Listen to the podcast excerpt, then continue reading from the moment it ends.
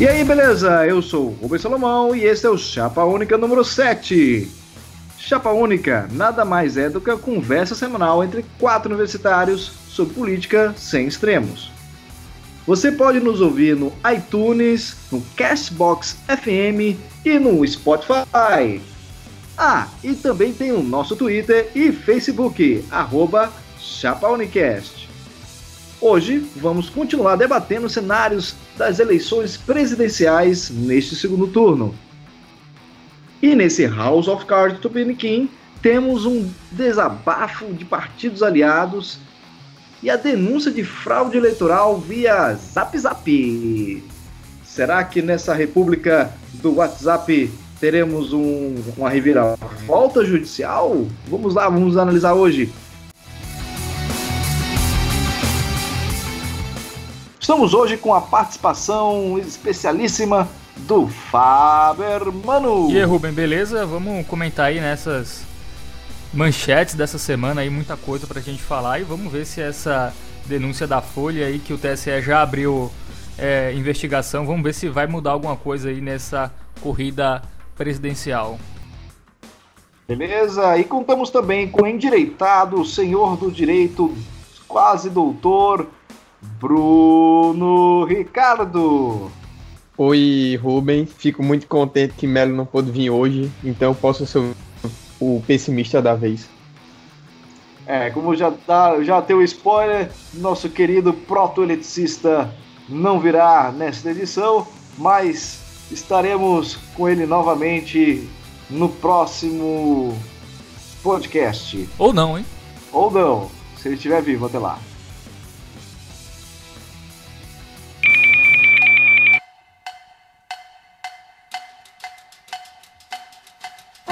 Isso aí, vamos lá comentar sobre este segundo turno que continua uma seca. Não chove propostas, ou chove propostas de jeitos muito bizarros, porque não temos debate. Quem, onde já se viu em pleno 2018, numa eleição, mudança de paradigma, saindo da TV, entrando na internet e uma das coisas que mais se buscou na democracia brasileira, que era o debate, não, não aconteceu até agora. E aí? Cadê o debate, pessoal? É, essa questão do debate não é nova, né? Em 98, por exemplo, o Fernando Henrique Cardoso não participou dos debates. É, tinha uma, uma lei, a lei eleitoral da época dizia que os debates só poderiam acontecer se todos os candidatos estivessem presentes. O Fernando Henrique não foi nenhum, já tinha ganho em 94, é, seria o cara atacado por todo mundo, ele preferiu não participar e não teve nenhum debate é, na, na, na, eleição para presidente em 98 e mesmo assim ele conseguiu vencer. em 2006, o Lula também vindo para uma reeleição, não participou dos debates do primeiro turno e mesmo assim foi para o segundo turno na liderança, mas aí no, na, no segundo turno ele foi para os debates e, e, debateu, diferentemente do Bolsonaro agora, né? O Bolsonaro tinha a desculpa, tinha um atestado, né, que fazia a gente meio aceitar essa, essa fuga deles do, do, dos debates, mas só que os médicos já disseram que ele, ele já está apto, né? Ele não vai porque ele não quer. O próprio Bolsonaro, na sinceridade, falou que não vai por estratégia, né?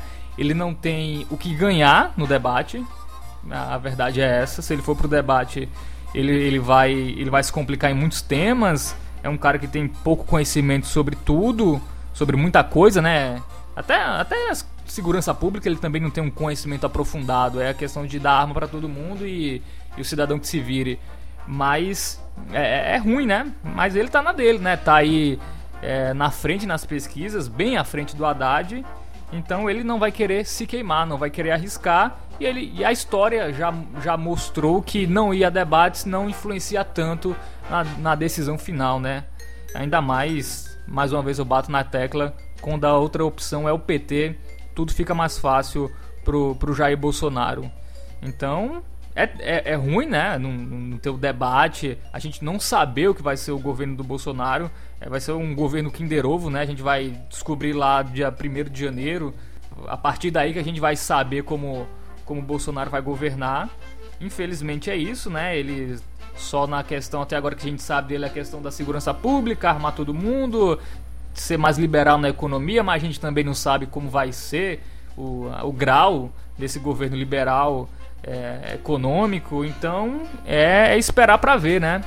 Esperar para ver o que vai ser o governo Bolsonaro, já que ele não está indo em debate e não fala claramente sobre as suas propostas. E aí, Bruno, você que no direito sempre tem os debates, sempre tem a questão da, da defesa na oratória. O princípio da dialeticidade, né? Uma palavrinha, palavrinha difícil. Olha, é, realmente ele não ir ao debate é muito ruim para a democracia e para ter um diálogo democrático.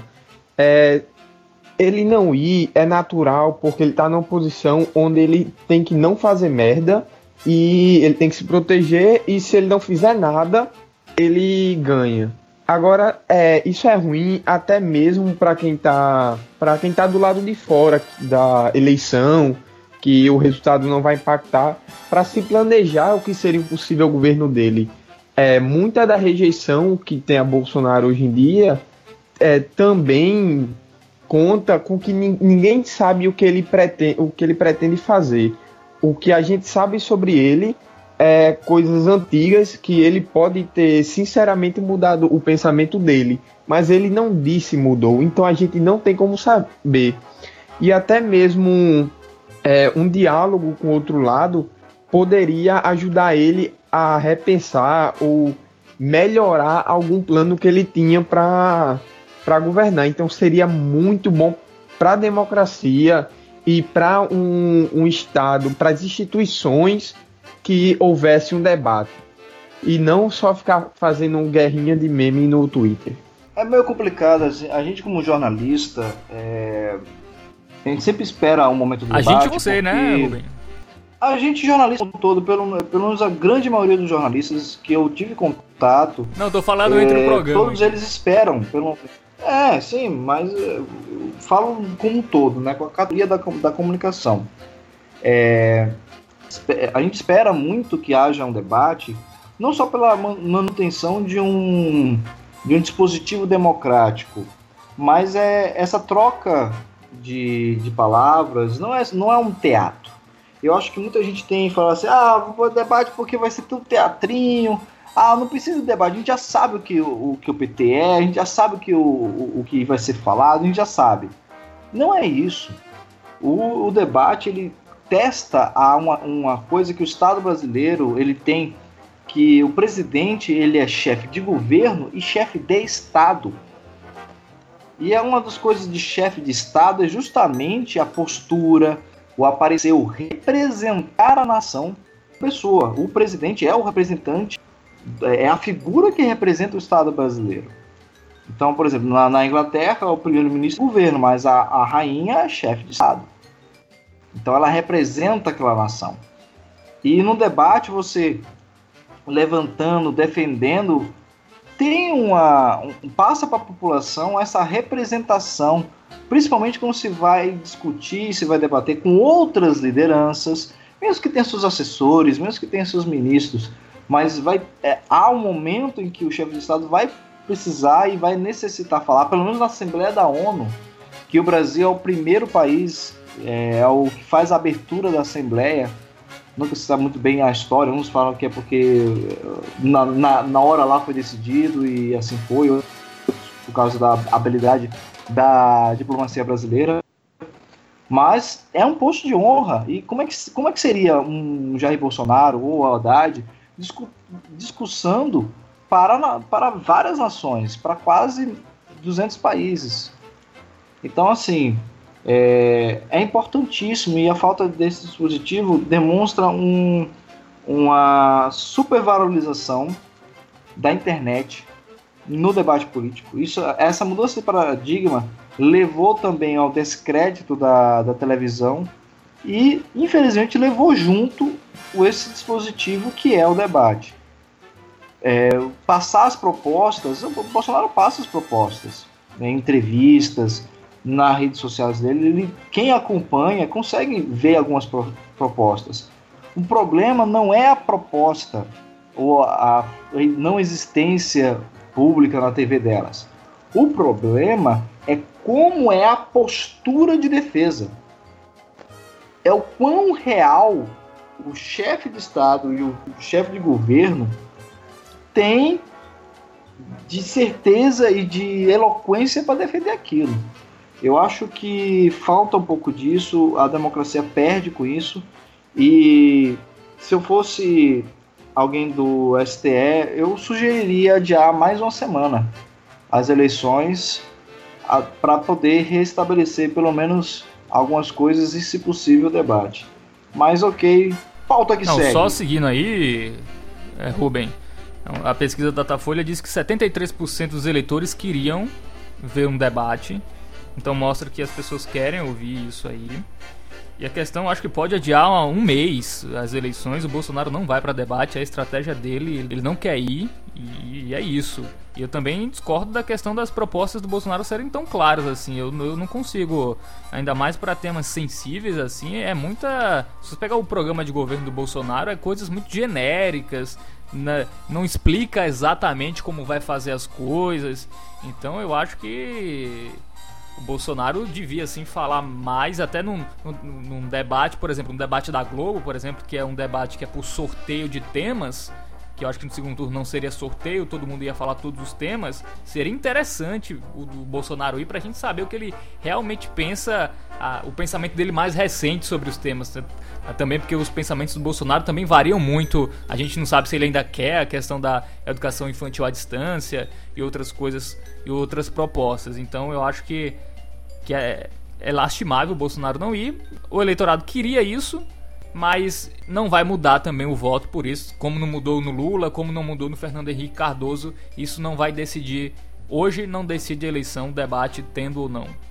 Eu acrescentaria é, dois pontos. Um, a fala de Rubem, que é muito importante um, um chefe de Estado ele saber como é, defender suas ideias, suas posições, defender os seus interesses, não só externamente, o que é necessário, como também internamente.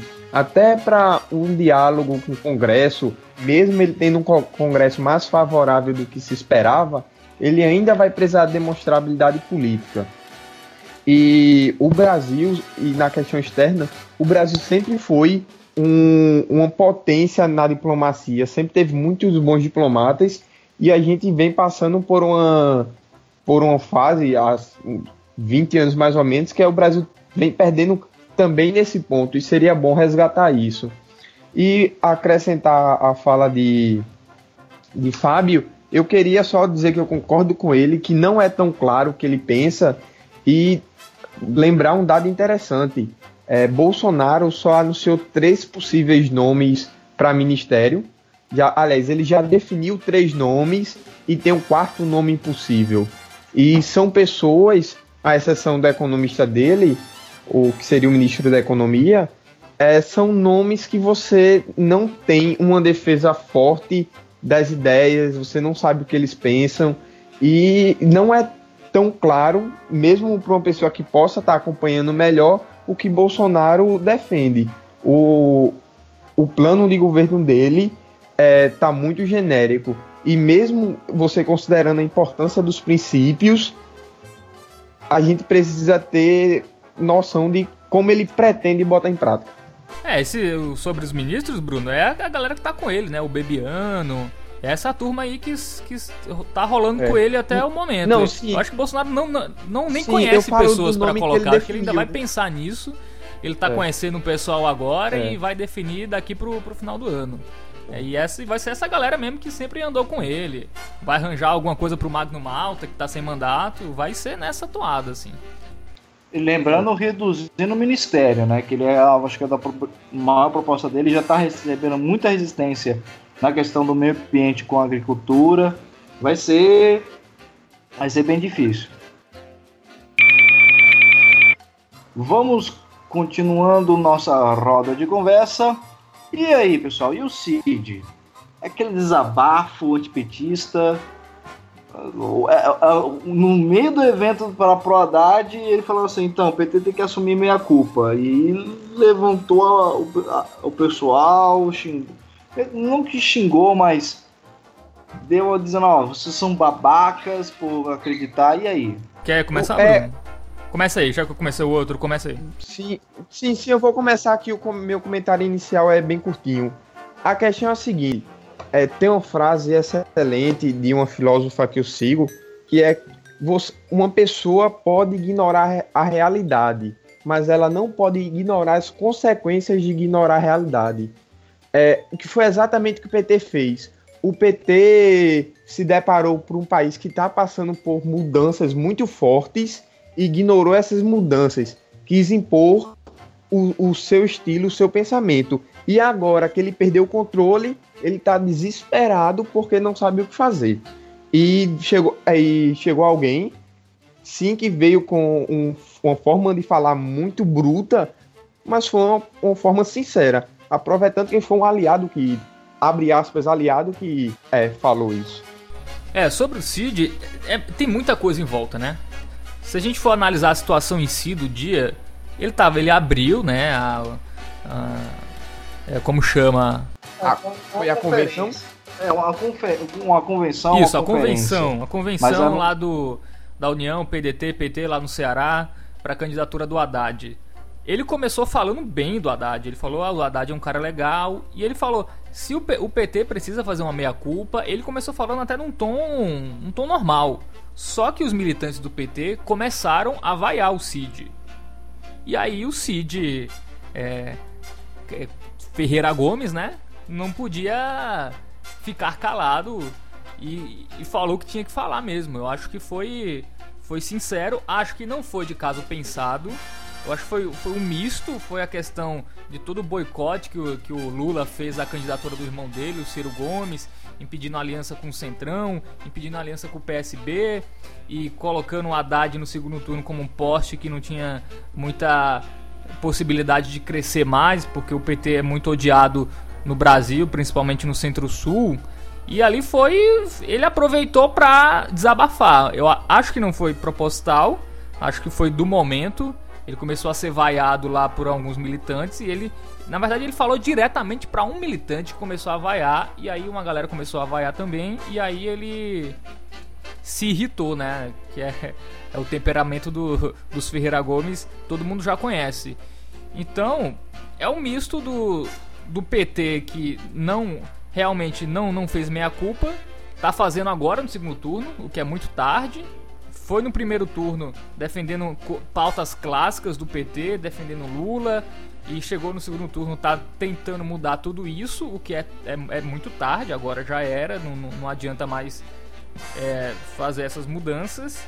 E o Cid é, teve o seu irmão aí boicotado, ele só desabafou e, e, deu no que deu, né? Ele até fez um vídeo depois, né? Até um pouco constrangedor esse vídeo dele dizendo que vai votar no Haddad, e Haddad é a melhor opção. Mas o estrago foi feito e muito eleitor do Bolsonaro aí começou a compartilhar esse vídeo.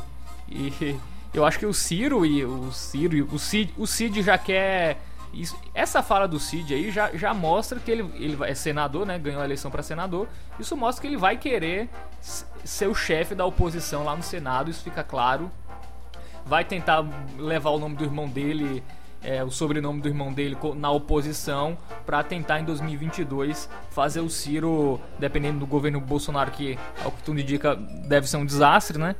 É, o Ciro ser a nova opção aí é, para 2022. Eu acho que é um misto disso tudo. O, o Cid querendo já ser o líder da oposição, o misto da do PT já tá perdendo mesmo, então não adiantava nada ele falar bem ou falar mal, fazer faz de conta porque já tá decidido. E também a questão do, do, do Ciro que foi boicotado pelo, pelo PT e pela esquerda. E vale lembrar que em 2016, em Fortaleza, para a eleição municipal da prefeitura, o segundo turno foi entre é, um candidato do PDT, acho que é Roberto Cláudio, o nome do que ganhou, que é o prefeito de Fortaleza, e o Capitão Wagner, que é do PR, que é uma espécie de, de Bolsonaro do Ceará. Tem as, a mesma retórica, questão de segurança, valores da família. E o PT ficou neutro. nesse segundo turno. O PT municipal ficou neutro. Então o PT também não pode reclamar de muita coisa. O Ciro, o Cid não devem nada a ninguém. E vamos lá, o Camilo Santana também só é o que é graças ao apoio que sempre teve desde em 2014 para a primeira eleição dele dos irmãos Cid e Ciro Gomes. O Cid estava completamente à vontade de falar aquilo naquele momento, até porque ele é uma força no Ceará, não vai deixar de ser por causa disso, e também porque não deve nada ao PT, até por tudo que o PT já fez com, com o Ciro e até com o próprio PDT lá no Ceará. É exatamente isso. É... Eu fui muito criticado, e eu sou muito criticado, porque para o pessoal de direita eu sou esquerdista, eu sou petista. Para o pessoal do, do PT eu sou reacionário. Não, agora não tanto, mas assim, eu sou aquele antipetista. E realmente o, o PT, ele, ele já desde 2014 2014 já estava dando sinais de, de falha. Falha estrutural, falha política, é uma busca de manter uma hegemonia na esquerda, sendo que essa, essa hegemonia por muito tempo ela foi comprada, literalmente, o mensalão, o petrolão, foi formas de se manter essa hegemonia partidária. Querendo ou não, isso tem que ser admitido. E falta e a questão do, do debate seria interessante por isso, porque o, o, Bolsonaro faria um favor enorme ao PT indo ao debate. Até por Falar isso que ele não vai, né? Aquilo que o. É, porque ele falaria aquilo que o povo brasileiro pensa do PT. A Marina fez isso um pouco, fez isso no primeiro turno. O Ciro, o, o Ciro não muito, mas ele chegou a dar umas alfinetadas. É, mas, Rubem, é, Rubem, eu não sei Pode. se era a sua intenção ou se não ficou claro, mas tu deu, eu, pelo menos eu entendi, que quando tu fala em ajudar o PT, inclusive é o PT, é, seria em relação ao PT se reencontrar o, a, o que o PT pode ser daqui para frente, porque claramente ele tem que mudar. Se ele continuar assim, o PT tá fadado a acabar em no máximo oito anos. Ele vai ter que fazer um. Não, não vai acabar, Bruno. Uma mudança. Aí, né? Acabar não vai. Acabar Aca... não vai. Per perdão, posso corrigir. Ele vai perder a sua importância e o seu poder político que ele demorou tanto tempo para conseguir. É nesse sentido que tu fala ou literalmente na questão eleitoral para esse segundo turno? Não, é nesse quesito mesmo, é questão partidária. O PT precisa ouvir. É, é que assim, existe uma coisa, existe um fanatismo que a gente percebe e é muito claro no pessoal que hoje agora apoia Bolsonaro. Mas esses mesmos fanáticos antes apoiavam o PT. Uma, uma boa parte deles eram petistas. E, e os que ficam até hoje no, rondando o partido são pessoas fanáticas. São pessoas que, que criam, e agora cada vez mais, uma bolha que impede impede chegar ao Lula, ao, a, a, até, a, a, até a própria as diretorias que o cenário não é positivo, que o negócio tá ruim.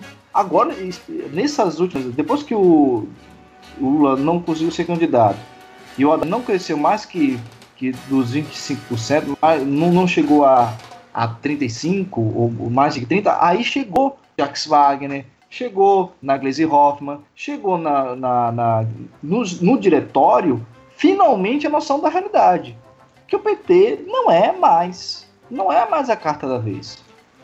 E que toda é. criação de, de anticorrupção, de lutar pelos pobres, de estar ao lado da, da sociedade, alguns discursos continuam, tanto é que nas pesquisas mostram que, que o, o candidato que mais pensa nos pobres é o candidato petista.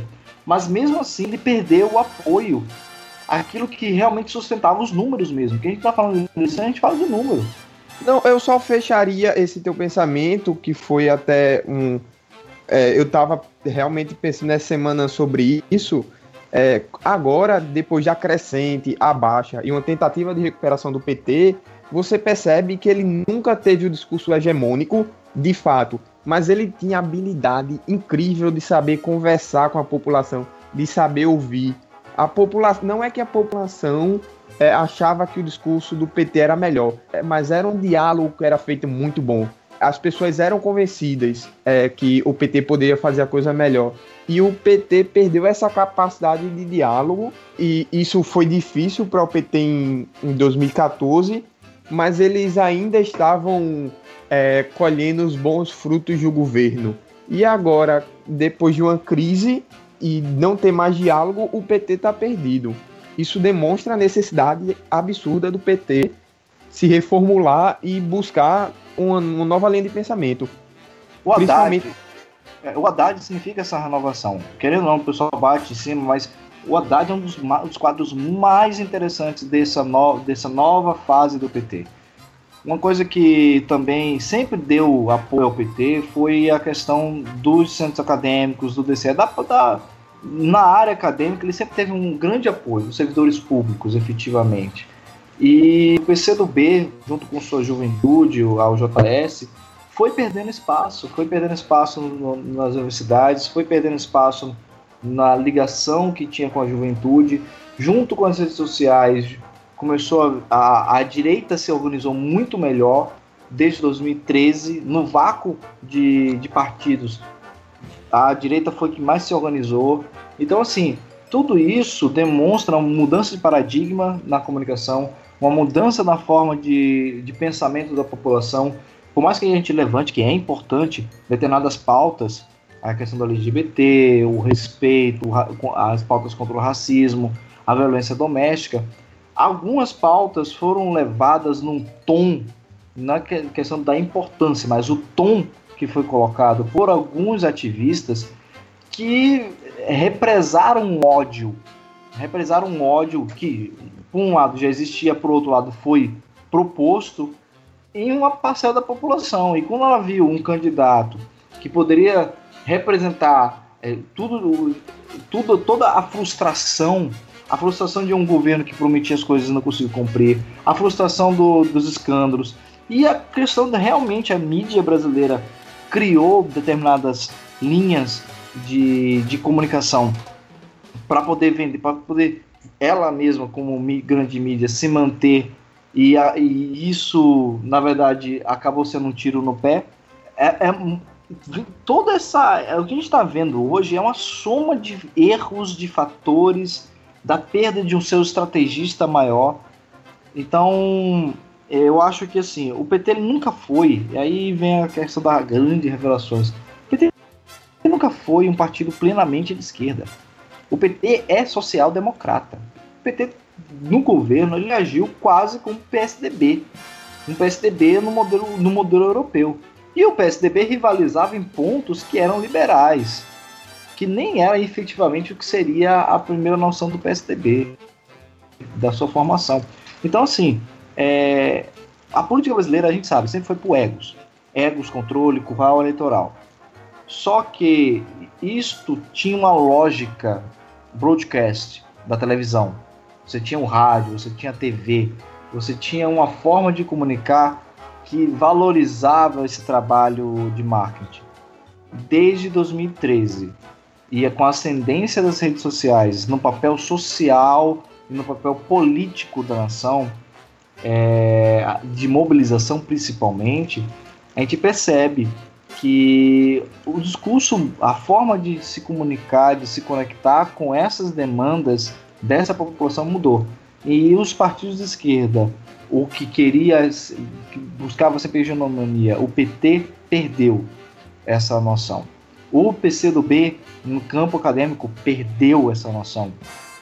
O que mais eu percebi, mas é por questão regional, então não posso fazer uma leitura muito forte que o PDT do Ciro buscou um pouco entrar nessa onda, aprender pelo menos. E o PSB dos partidos de esquerda, que eu percebo e tenho um pouco mais de contato, foi o partido que mais aprendeu a fazer comunicação, que mais aprendeu a fazer sua base. O PSB fez, começou a aprender a construir e foi agregando ex-petistas, foi agregando o pessoal que tinha um certo, uma certa frustração, mas não mudava a casaca. Continuava sendo de esquerda, mas uma esquerda um pouco mais pensante. E o pessoal buscou um pouco, mas é, ele liga muito a história do PT antigão. O pessoal ele foi fundado por ex-petistas que tinham uma linha um pouco mais radical, um pouco mais marxista radical. Então, e é, é, um, é necessário. O pessoal, como eles têm um lema, né? O pessoal é um partido necessário. E é muito importante ter dentro do aspecto democrático ele. Só que a esquerda, eu, eu, eu citei vários partidos aqui, todos eles desagregados.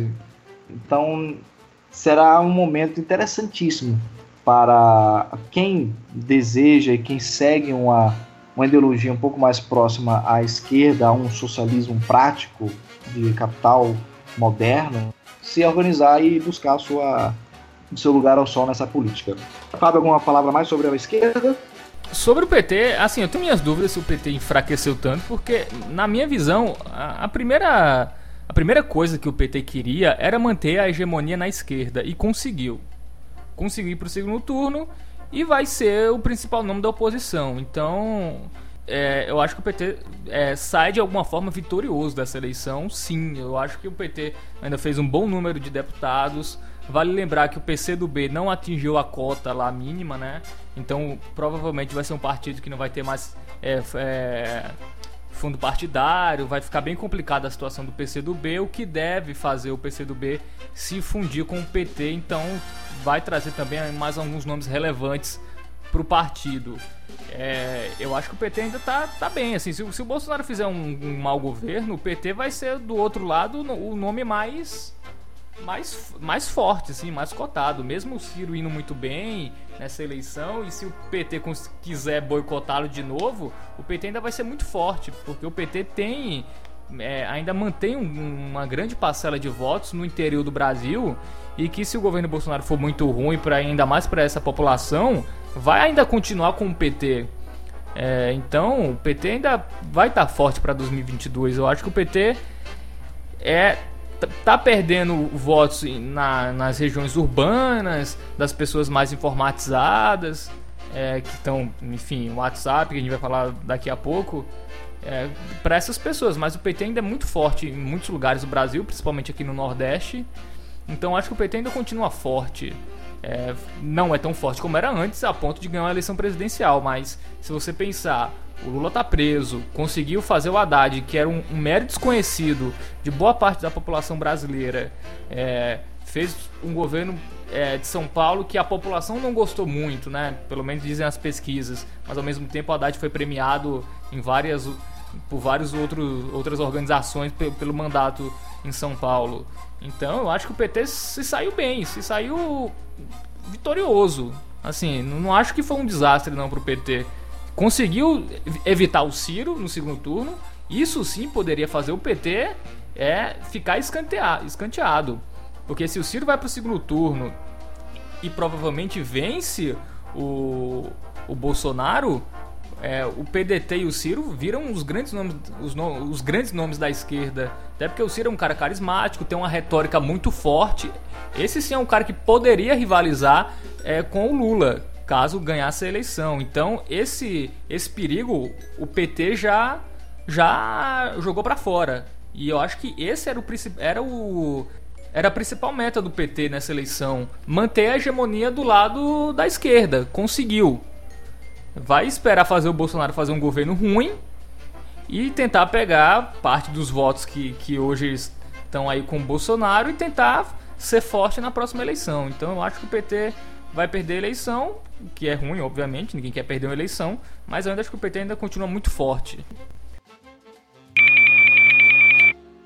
Dá uma vontade, uma, uma alegria de ser jornalista, porque foi um trabalho literalmente de jornalismo investigativo, um furo muito importante. Não é porque a, a jornalista, e coitada da jornalista, que ela está sendo atacada pessoalmente por isso. Ela buscou a informação e mostrou que realmente estava tendo um desvio na campanha do Jair Bolsonaro, porque quer sejam eles é, por, por iniciativa própria ou coagidos e ou direcionados por, pelos agentes políticos da candidatura do Bolsonaro, começaram a, no primeiro turno, a fazer contratos com agências de publicidade e propaganda para disparos de mensagem via WhatsApp no valor de aproximadamente 12 milhões de reais.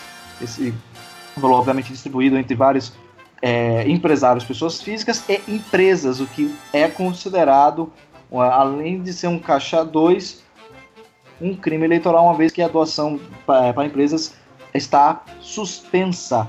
Então, pessoal, e aí? Quem vai ser o primeiro? Quer falar, é, Bruno? Sim, eu vou falar aqui. Agora vocês vão ver a, a clássica briga entre o, a área jurídica e a área jornalística. Infelizmente, terei que fazer o meu papel aqui de advogado do diabo e falar que é, não necessariamente questionar a busca, o trabalho que a jornalista fez, mas o que nos foi apresentado até agora são foi não tem um conteúdo, não tem nenhuma materialidade que possa indicar algo. E eu gostaria de ouvir vocês mais, inclusive, para a gente continuar desenvolvendo esse assunto, mas em tudo que eu procurei agora, inclusive nas denúncias é, feitas por partidos que fundamentaram nessa notícia, e ela não tem nada que a gente possa minimamente garantir que seja pelo menos real, mesmo que não seja passível de condenação. Não, é so, sobre isso, vamos lá. Ela, ela não revela as fontes, mas ela ouviu pessoas. Isso é um fato. Ela não revelou porque questões óbvias, né? É, não tem os documentos, pelo menos até o momento, né? Pode ser que a Folha em algum momento é, tenha alguma coisa e, de, e esperou para soltar depois, não sei. Mas a questão é que essa essa essa notícia, é, ela revela fortes indícios, assim. E era um negócio que se você ligar os pontos, não é nada de outro mundo, né? Essa essa, é, essa proliferação de notícias falsas no WhatsApp é, do Bolsonaro, é claro, todo mundo vê isso em todo lugar, em, outras redes sociais também. A gente também, um indício também que interessante disso, tem um vídeo do Mário Gazin e do Luciano Hang, que são empresários, é, que eles estão falando que era um vídeo ainda no primeiro turno que eles falavam que o Bolsonaro teria que ganhar, ganhar no primeiro turno. E o Gazin ainda fala: é, vamos ganhar no primeiro turno para gente não ter que ficar gastando mais dinheiro e tal, com campanha. Só que nem, só que o Luciano Hang e nem o Mário Gazin estão na lista de doadores oficiais do Bolsonaro é, entende isso. Então, é, são coisas que a gente liga nisso. O WhatsApp hoje soltou uma nota oficial dizendo que baniu 100 mil números de telefones que estavam espalhando é, notícias falsas, né? Comportamento de spam, que foi é, é, como é caracterizado. E até o próprio filho do Bolsonaro teve um de telefone dele banido do WhatsApp. Então, eu acho que a matéria não tem. Não vai ser a matéria que provavelmente vai condenar o Bolsonaro. O TSE já abriu, é, aceitou a investigação, né? Deu cinco dias para o Bolsonaro é, se, se apresentar e falar sobre isso.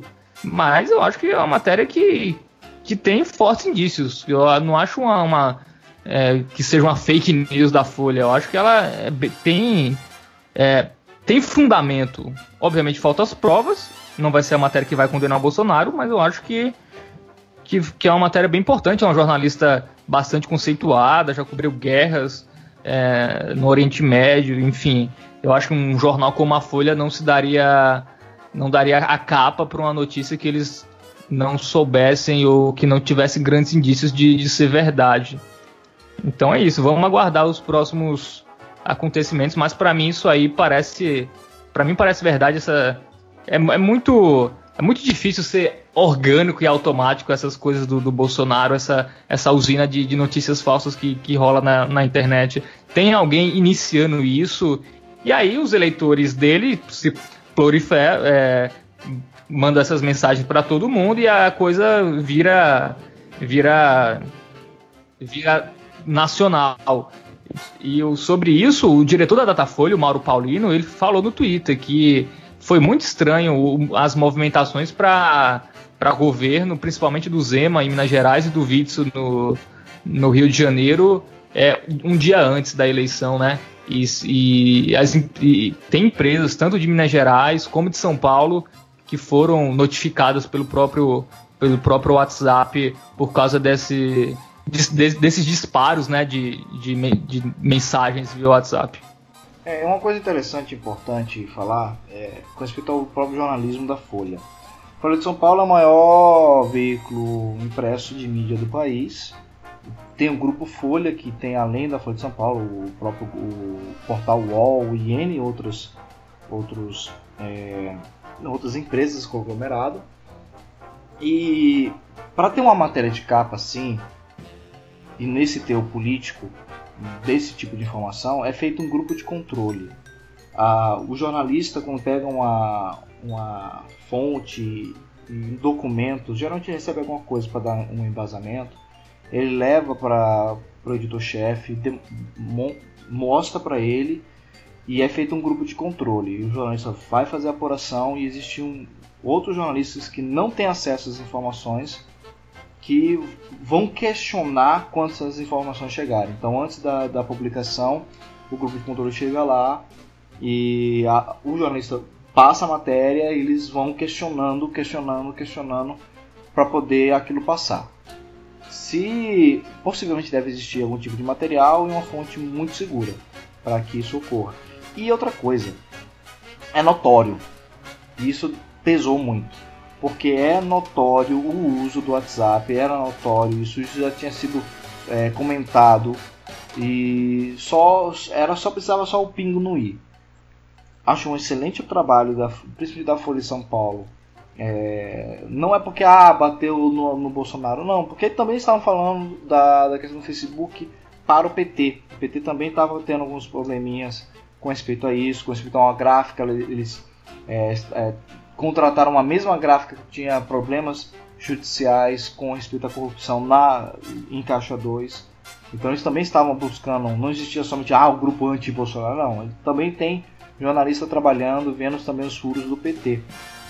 Só que é, é, como a gente vê a mudança de paradigma das eleições saindo da TV e entrando na internet, e este sim é um fato que mexe justamente no motor de toda a campanha do Jair Bolsonaro, que é o WhatsApp, aí o negócio fica um pouco tenso. Eu vejo alguns futuros disso, porque a gente pode é, ver que na, até na, na, questão da Dilma, o PSDB entrou com um pedido de cassação, foi julgado até enquanto ela estava tendo aquele embrólio sobre o impeachment. E por um voto do, do Gilmar Mendes é que não houve a cassação da chapa de uma Temer. É, obviamente não, vai, não deve morrer aqui, deve existir desdobramentos dessa denúncia. Possivelmente, se o governo Bolsonaro, nesse primeiro ano, não atender à vontade de alguns empresários que investiram, algumas empresas que investiram na candidatura dele, eles vão começar a caboetar, a colocar a boca no trombone e isso pode gerar também uma cassação do, do mandato. Uma vez que se caçar antes dos dois anos, a eleição é direta. Se caçar a chapa após dois anos, é eleição indireta pela Câmara dos Deputados. Então, é, querendo ou não, virou uma bala na agulha. É, virou uma bala na agulha, porque antes o pessoal fala assim, ah, se der errado, o pessoal vai tentar um impeachment, mas pô, se for impeachment vai entrar o Mourão. Ah, pô, o Mourão não dá. Mas a questão das eleições é uma bala na agulha, principalmente porque não caça o presidente e eu caço o presidente e não caço o vice. Não, caça a chapa como todo, então vai o vice junto. Querendo ou não, para bem ou para mal, existe o rabinho preso. Temos um rabinho aí, existe um rabinho que pode ser usado. Tudo depende da capacidade de manutenção das promessas, quais elas são do próprio candidato. Exatamente, Rubem. Eu só pontuando aí, concordo, plena, concordo plenamente contigo. A única chance do mandato do Bolsonaro ser cassado é, é caso o governo dele não atenda a alguns grupos privilegiados é óbvio. Eu acho que não vai dar em nada até a, o dia da eleição. E também se ele ganhar, vai ficar muito difícil nesse comecinho, no final do ano e até o começo do ano que vem, o TSE caçar o Bolsonaro, um presidente eleito, e provavelmente vai ser eleito com uma, uma votação muito boa, perto dos 60%. Então, se o TSE não, não teve coragem de caçar a Dilma, pô, toda sem apoio de ninguém, vai caçar o Bolsonaro. Aí é, é bem difícil. E também essa, essa questão de caixa 2 também não vai mudar voto de eleitor do Bolsonaro nenhum. O eleitor do Bolsonaro já está decidido, não vai mudar de, de voto por causa disso, ainda mais quando a outra opção é o PT, que também tem um caixa 2 é, na sua história. Vocês é, falaram, explicitaram um ponto aí muito bom sobre a questão jornalística. E agora eu venho e vou trazer parte do, da visão jurídica. É, inclusive, eu até comecei com isso, dizendo a velha disputa, porque não é querendo desvalorizar o jornalismo, pelo contrário, ele é um dos propulsores de manutenção do sistema democrático, mas até pela nossa pela natureza do nosso próprio sistema jurídico e institucional, é, as coisas não são tão simples. É, a gente pode recordar em esse caso. Mas o TCE Dilma... aceitou, não, Bruno. Não, mas aceitar a investigação é, é tipo coisa mais trivial do mundo. Na verdade, ele não aceitar que poderia ser um problema, poderia demonstrar é, desapego com, a, com o, o processo legal. Então ele aceita. Mas então, algum, fu algum fundamento tem, né? Não, peraí. Não é o caso da Ciolo que não, não queria a eleição, ele, ele que disse que a urna estava fraudada, o TCE nem aceitou isso. Ele aceitar a denúncia quer dizer que eles vão averiguar, porque é, o processo é, jurídico é diferente é, do que a gente imagina. Teve, investi teve investigação de um órgão de imprensa muito importante, eu não posso simplesmente jogar debaixo da gaveta. Isso só quer dizer que o TSE tem, tem compromisso em manter o sistema funcionando, tem compromisso com o processo. Isso não quer dizer nada sobre é, se isso tem um fundamento. Isso não quer dizer se tem um fundamento bom, entendeu? Não quer dizer que vai gerar nada. E se a gente for lembrar o caso de Dilma, que vocês já citaram, é, Dilma, Dilma Temer, não vou, vou, querer jogar como se fosse jogar para o PT e sim para a chapa, é, ela foi inocentada por excesso de provas é, em, em, uma análise última.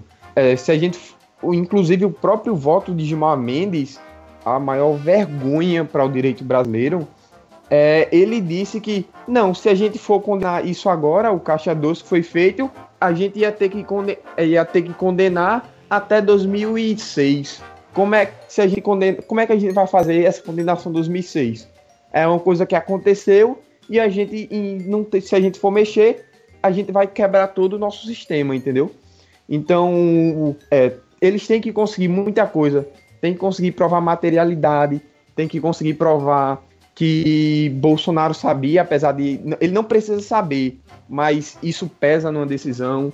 Tem, tem também que contar se isso realmente influenciou, porque pode ter isso, pode ser comprovado mas ainda assim ser considerado que a influência foi muito pequena dentro do processo do procedimento legal é, o que aconteceu não não querendo minimizar o problema que é mas não quer dizer nada quer dizer só que a denúncia foi aceita quer dizer que eles vão botar alguém para investigar para recolher provas recolher documentos e mas é muito importante isso, porque principalmente um candidato que se diz como combatente da corrupção. E se aconteceu isso, ele precisa ser investigado. E se, foi, e se for considerado culpado, ele precisa ser condenado. Mas a gente tem que respeitar o nosso processo legal. É, não só nisso, mas em qualquer outro caso. Se a gente não acredita nas nossas instituições, não tem motivo dela existir. E se ela não existe, a gente cai na bárbara. vamos é, caminhando para a finalização do nosso grande e maravilhoso podcast, que foi um dos mais interessantes, porque os assuntos estão muito bem encadeados. E só uma última notícia que os procuradores é, estão, o Ministério Público em, em si está um pouco preocupado porque o Jair Bolsonaro não aceitou até o momento a, a manutenção da escolha da, da, da, da lista tríplice do Ministério Público. Então, está começando a ter alguns ruídos no lado legal do próprio Ministério Público com respeito a esse, pô, por que não aceitar a, a, a escolha dos próprios pares entre os três mais votados, se possível mais votado. Então isso tem preocupado um pouquinho por outro lado também. É, vamos a... Só uma coisa, vai, Rubem. A gente, a gente, eu acho que a gente não citou o nome da repórter, né? É Patrícia Campos Melo, a repórter da Folha que assinou é, essa é, matéria. É, acho que nesse, nesse ela, ela, teve muita coragem de assinar essa matéria. Ela teve muita coragem Sim. de assinar essa matéria. E tem eleitor de Bolsonaro chamando ela de flor ainda. Via rede social em casa. Veja só a ironia. Exatamente. Estamos caminhando para o final, mostrações finais de nossos é, participantes cativos desse podcast. É, vamos, vamos, vamos tentar inovar um pouquinho. Vamos lá, outra inovação do Ruben. É, se vocês tivessem como mandar uma frase agora via WhatsApp, vamos lá, um áudio para o Haddad e para o Bolsonaro. Um áudio que não pode ter mais que um minuto, porque áudio de um minuto é um saco. Qual é o áudio que vocês mandariam? Valendo! É, primeiro para Haddad, Haddad, por favor, é, vocês condenaram tanto a Écio, não dê uma de Aécio agora e vá correr mundos e fundos atrás. É, pelo menos é, tenha consciência que o processo é, tem que ser respeitado. Sejam a favor da investigação, mas não faça disso um motivo para questionar é, toda a nossa estrutura. Ou você é, acredita que existe um processo legal, um processo interessante, ou você desiste. E para Bolsonaro, o que eu mandaria é, pelo amor de Deus, mesmo que não vá debate, aprenda a dialogar. Você vai pegar um país dividido, provavelmente, você vai vencer. Eu ainda acredito que, ele vai vencer, que você vai vencer, mas, por favor, aprenda a dialogar. Não se resolve nada na porrada. Bem, eu mandaria o seguinte áudio pro Haddad. Cara, eu só tenho que dizer que você tá de parabéns. Porque não deve ter sido fácil convencer as pessoas a te aceitarem. Não deve ter sido fácil conversar com o companheiro lá e falar para ele algumas verdades que ele não estava vendo. E há muita coisa para aprender. Essa é só a primeira grande chance, mas outras grandes chances podem vir. Se mantenha firme e forte nos padrões de democracia que você prega e pensa e age que novas oportunidades chegarão. Para o Bolsonaro, hum, seguinte, a vida não é algo tão fácil, muito menos uma presidência. A presidência da República é uma é uma responsabilidade do caralho. Então, deixa de ser frouxo, cara. Fala o que tem que falar. Se tu tem a verdade, fala a verdade. Fala a verdade na frente do, do pessoal do PT. E agora aguenta aguenta porque tu também vai ouvir, porque a mesma espada que você fere também será ferido, disse assim Jesus Cristo. Verdade, meu querido, porque você foi mudar sua estratégia aos 45 do segundo tempo, quando ninguém mais ia acreditar, né? Essa estratégia de ter mudado de postura agora Haddad, por que você não se apresentou como Haddad desde o começo? Porque você é um cara, é um bom político, foi um excelente ministro da educação e eu acho que ele podia até se distanciar do PT, até porque os pensamentos do, do os teus pensamentos são diferentes da, da alta cúpula do PT, então falhou nisso, amigão, então espere 2022 para uma nova chance. Para Bolsonaro, pô, tô pensando aqui, vice Rubem. Eu não tenho nada para falar com o Bolsonaro.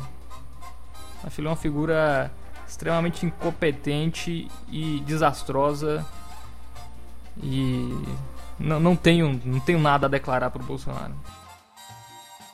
Vamos embora, até mais pessoal, não esquecendo de curtir, compartilhar e comentar nas nossas redes sociais, arroba ChapaUnicast no coraçãozinho para vocês, somos todos de boa. Tchau, tchau, tchau.